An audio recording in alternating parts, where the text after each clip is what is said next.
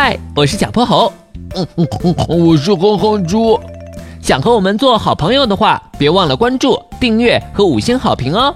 下面故事开始啦。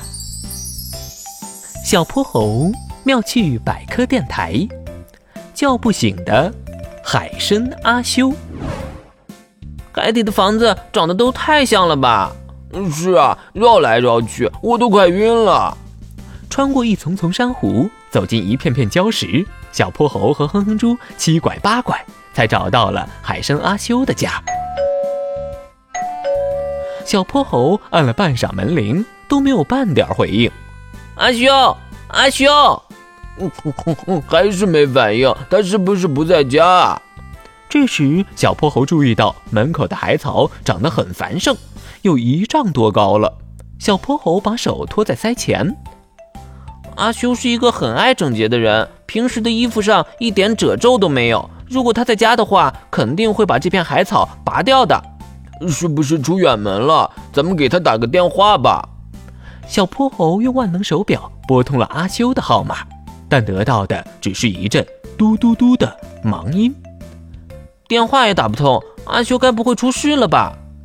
哼哼猪一拍大腿，糟了糟了！难道有什么坏人劫持了阿修？小泼猴和哼哼猪的脑海里都浮现了一幅情景：阿修被坏人绑在一个暗无天日的地方，嘴里塞着块破布，叫天天不应，叫地地不灵。他们越想越可怕，急得在门前来回踱步。突然，吱呀一声，是门开的声音。他们一抬眼就看到了只深粉色的章鱼，有八条蜷曲的触角。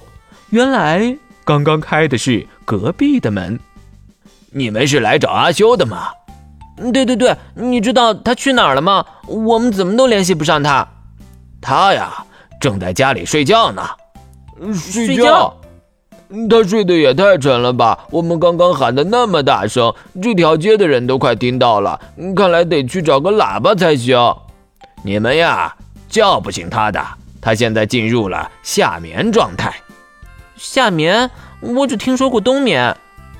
夏眠和冬眠有点类似。海参阿修平常吃的都是些小生物，当海底生物多的时候，它一点都不愁吃。然而，海底小生物对于海水冷热变化是十分敏感的。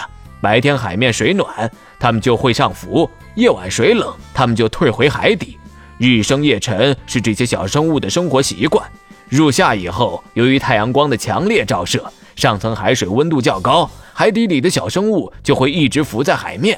而海参不会游泳，不能游向海面，没有东西可吃，只好进入夏眠状态。虽然有点遗憾，不过还好他只是睡着了，没出什么意外。这样的话，我们就等到夏天结束后再来找他吧。今天的故事讲完啦，记得关注、订阅、五星好评哦。